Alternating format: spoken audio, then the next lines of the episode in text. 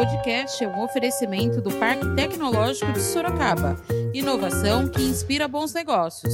Saiba mais no site www.parktecsorocaba.com.br. O suporte de psicólogos já era uma demanda histórica, mas se tornou ainda mais necessária diante da pandemia.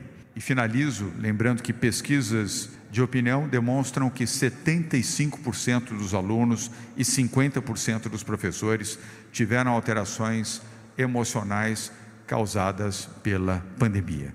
É, nós temos aqui, desde a pré-pandemia, desde o período anterior à pandemia, é, a ansiedade como um dos fatores que mais afeta os educadores, né? E 28% deles está afirmando sofrer ou ter sofrido algum tipo de é, depressão. Essa pesquisa também é recente. Quase 50% dos professores agora indicam que estão preocupados com a sua saúde mental, é, especialmente neste período de pandemia. E 55% declararam é, que gostariam de um suporte emocional e psicológico. Isso é uma pesquisa feita pelo Instituto Península, que é bem recente. Da redação do Jornal Zenorte, eu sou Angela Alves. Neste episódio do podcast, falamos que o governo de São Paulo vai contratar psicólogos para atender professores e estudantes.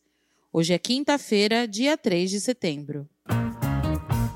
O governador João Dória anunciou nesta quarta-feira, dia 2, o lançamento do programa Psicólogos da Educação, que vai contratar pelo menos mil profissionais da área para atender 3,5 milhões de estudantes e 250 mil professores e servidores da rede estadual paulista. O atendimento remoto vai ser feito em mais de 5 mil escolas a partir de novembro. O programa Psicólogos da Educação. Este programa já promoveu a contratação de mil psicólogos para atuar no ambiente escolar, tanto para alunos quanto professores. É o maior número de psicólogos contratados por um governo estadual ou federal em qualquer tempo. Uma licitação foi feita e conduzida pela Secretaria da Educação para a contratação desses mil psicólogos para atender 3 milhões e 500 mil estudantes e 250 mil professores e servidores no estado de São Paulo. Já a partir de novembro, estes psicólogos estarão trabalhando na rede pública de ensino. Os atendimentos serão feitos inicialmente por videoconferência, remotamente como determina a orientação do Centro de Contingência do Covid-19, através de uma plataforma digital, beneficiando mais de 5 mil escolas da rede pública estadual de ensino. O suporte de psicólogos já era uma demanda histórica, mas se tornou ainda mais necessária diante da pandemia. E finalizo lembrando que pesquisas de opinião demonstram que 75% dos alunos e 50% dos professores tiveram alterações emocionais causadas pela pandemia. Os psicólogos vão apoiar o desenvolvimento das ações do Programa de Melhoria da Convivência e Proteção Escolar, o Conviva São Paulo, e orientar profissionais sobre possíveis sinais passíveis de identificação de traumas e abusos entre os alunos além de conduzir testes e ferramentas psicológicas conforme o planejamento de cada escola. O secretário de Educação, Rocieli Soares, falou do programa. Psicólogos da Educação, logicamente, está olhando para esse histórico.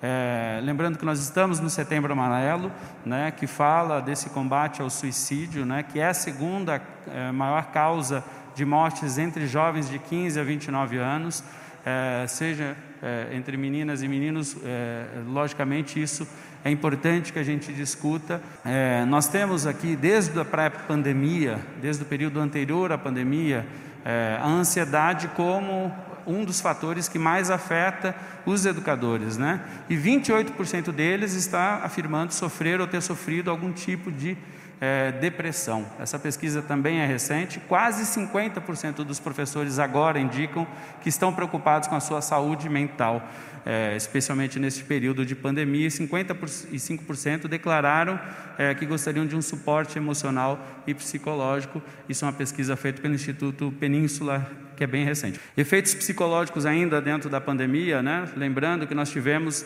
é, o confinamento é, deixando 75% dos jovens mais ansiosos, irritados ou tristes no caminho de uma depressão. Essa pesquisa também foi muito importante durante esse período de pandemia e, logicamente, isso traz, afeta inclusive a aprendizagem.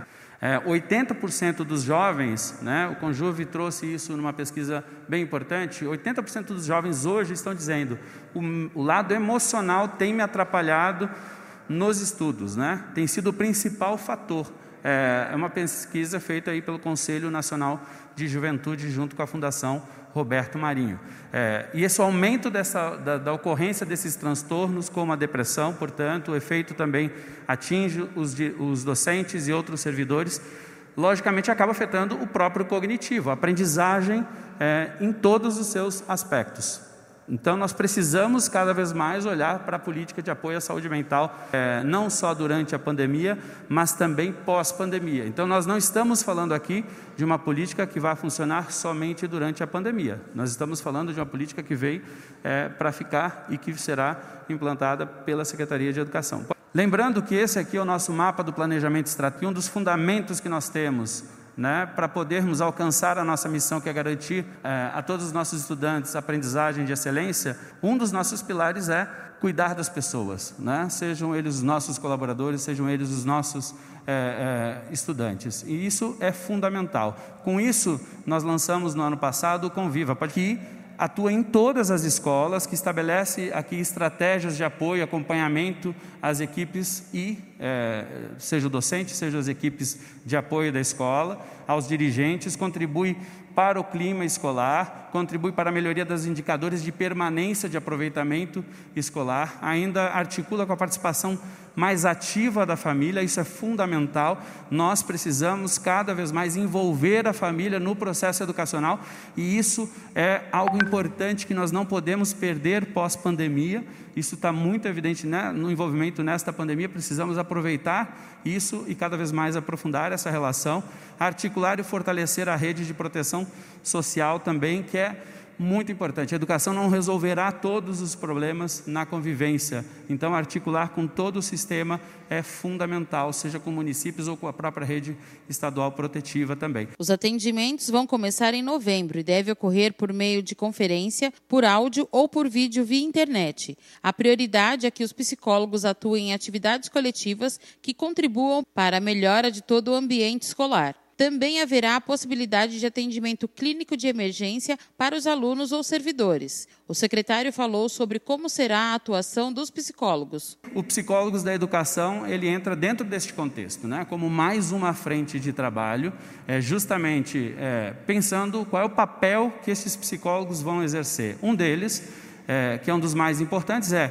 apoiar os docentes no desenvolvimento das habilidades socioemocionais dos alunos. Essa é uma frente muito importante, que está na Base Nacional Comum Curricular, que é, sim, um dos grandes objetivos do nosso currículo é, estadual, tanto do ensino fundamental e da educação infantil, que foi aprovado é, já no ano passado, quanto do novo ensino médio, que já foi aprovado neste ano, para auxiliar informações, orientações aos profissionais, alunos, a própria comunidade escolar em si, apoiar a resolução de conflitos, a própria promoção da justiça restaurativa, que é tão importante no, no contexto da escola, ajudar a orientar os nossos profissionais sobre sinais de traumas, de abusos, de ansiedade, de depressão, de bullying e como que nós trabalhamos com isso isso é fundamental. Hoje nós estamos falando de bullying, por exemplo. Esse é um dos temas mais importantes e que cada vez mais nós precisamos aprofundar esse debate dentro da educação. Pode apoiar ainda o desenvolvimento, logicamente, do plano de melhoria do Conviva. Né? Cada escola tem que desenhar o seu plano. Então eles vão ter então agora um apoio de um profissional, de um psicólogo registrado, obviamente, é, para a, a construção desse plano. Apoiar a equipe gestora e os profissionais é, na relação com a própria comunidade, com os responsáveis e também conduzir, se for necessário, testes, ferramentas psicológicas conforme o planejamento da escola. E lógico, poderá inclusive fazer até atendimento clínico, até o diagnóstico para poder fazer o encaminhamento, se for o caso, à rede protetiva. É lógico que não é o objetivo que se faça atendimento clínico ad eterno, nem de um profissional, nem de um estudante. Mas se for necessário para um caso específico, para startar isso para fazer um melhor encaminhamento, poderá também ser utilizado. Todas as mais 5 mil unidades da rede estadual serão beneficiadas. Cada escola terá à disposição no mínimo 5 horas semanais de atendimento por um psicólogo. Quanto maior o número de alunos atendidos pela unidade, maior será a carga horária semanal disponibilizada pelos profissionais. O secretário falou sobre os resultados esperados com o programa Psicólogos da Educação. Quais são os resultados que a gente espera? Né? Primeiro, um desenvolvimento das habilidades socioemocionais e cognitivas dos alunos, um suporte à saúde mental de alunos e de profissionais da educação e uma melhoria do clima escolar, da convivência e do acolhimento durante e pós-pandemia, que é fundamental. Só para dar uma dimensão, é, como o atendimento será online, logicamente a gente vai ter uma distribuição de carga horária disponível para cada escola, mil psicólogos para educação, trabalharão 40 mil horas é, de atendimento ah, durante a semana, que chegarão a 160 mil horas de atendimento por mês e 2,1 milhões de horas de atendimento em cada um do, em cada ano para nossos alunos e nossos servidores, logicamente sempre com o objetivo educacional como uma primazia. O secretário de Educação, Rocieli Soares, foi questionado sobre como serão os procedimentos caso algum aluno seja confirmado com a Covid-19. Logicamente que todos os aspectos que estamos trabalhando na secretaria, no final das contas, precisam ajudar sim a combater a evasão. Quando você se preocupa com o emocional é, do jovem da criança, com apoio ao professor, isso reflete lá na aprendizagem. Ao refletir na aprendizagem, você está refletindo também na permanência do estudante. Então, sim, o Conviva, um dos pilares dele é, é como que a gente busca para uh, o jovem para permanecer na escola. E esta pandemia será, é, está sendo um grande desafio, seja agora no momento digital, que a gente tem muito estudante é, que vai desanimando, vai sofrendo, né? as pesquisas têm mostrado isso, e logicamente o apoio para a saúde mental dele é muito importante sim. Então vai ter sim uma conexão com o combate a, a, ao abandono, com o desânimo, inclusive a, a própria aprendizagem, isso tudo estará conectado. Em relação a teste positivo, vamos lá. Só para lembrar o protocolo da secretaria, né? À medida que ele for entrar na escola, vai ser verificada a temperatura do jovem. Se ele tiver com 37,5, já é orientação, inclusive, para ele ficar em casa. Então, antes de, inclusive, testar positivo o que vai se fazer, teve sinais, mesmo sem o teste, já não é para ir para a escola. A orientação já é fique em casa, certo? Ah, ele está com um estado febril, mas não tem confirmação, porque pode ser outro tipo de gripe, outra coisa, enfim já fica em casa. Tem o sintoma, já fica em casa, isso serve para estudante. Lógico que, em havendo teste, se afasta e vai se olhar, observar todo o entorno com quem se teve contato, o rastreamento. Mas é muito importante, em todos os sistemas é, educacionais, a, a coisa que mais funciona não é nem em si o teste, é, é esse acompanhamento, este, monitor, este monitoramento de todos os passos, de quem circulou, de quem esteve com quem, justamente este acompanhamento é o mais eficaz dentro dos modelos da educação. Então, obviamente, é, nós estaremos fazendo isso antes, com sintomas, e, logicamente, se tiver teste, afasta e faz o rastreamento com quem esteve para também fazer o mesmo. Por fim, o secretário falou sobre como será o atendimento. Nós temos várias dimensões, Tainá, dentro do programa Psicólogos da Educação. Algumas delas são de trabalho coletivo, por exemplo, orientação geral aos professores de como eles atuam em determinado caso. Formação de como que ele identifica um abuso, por exemplo. É, quais são os sinais que a criança vai emitindo.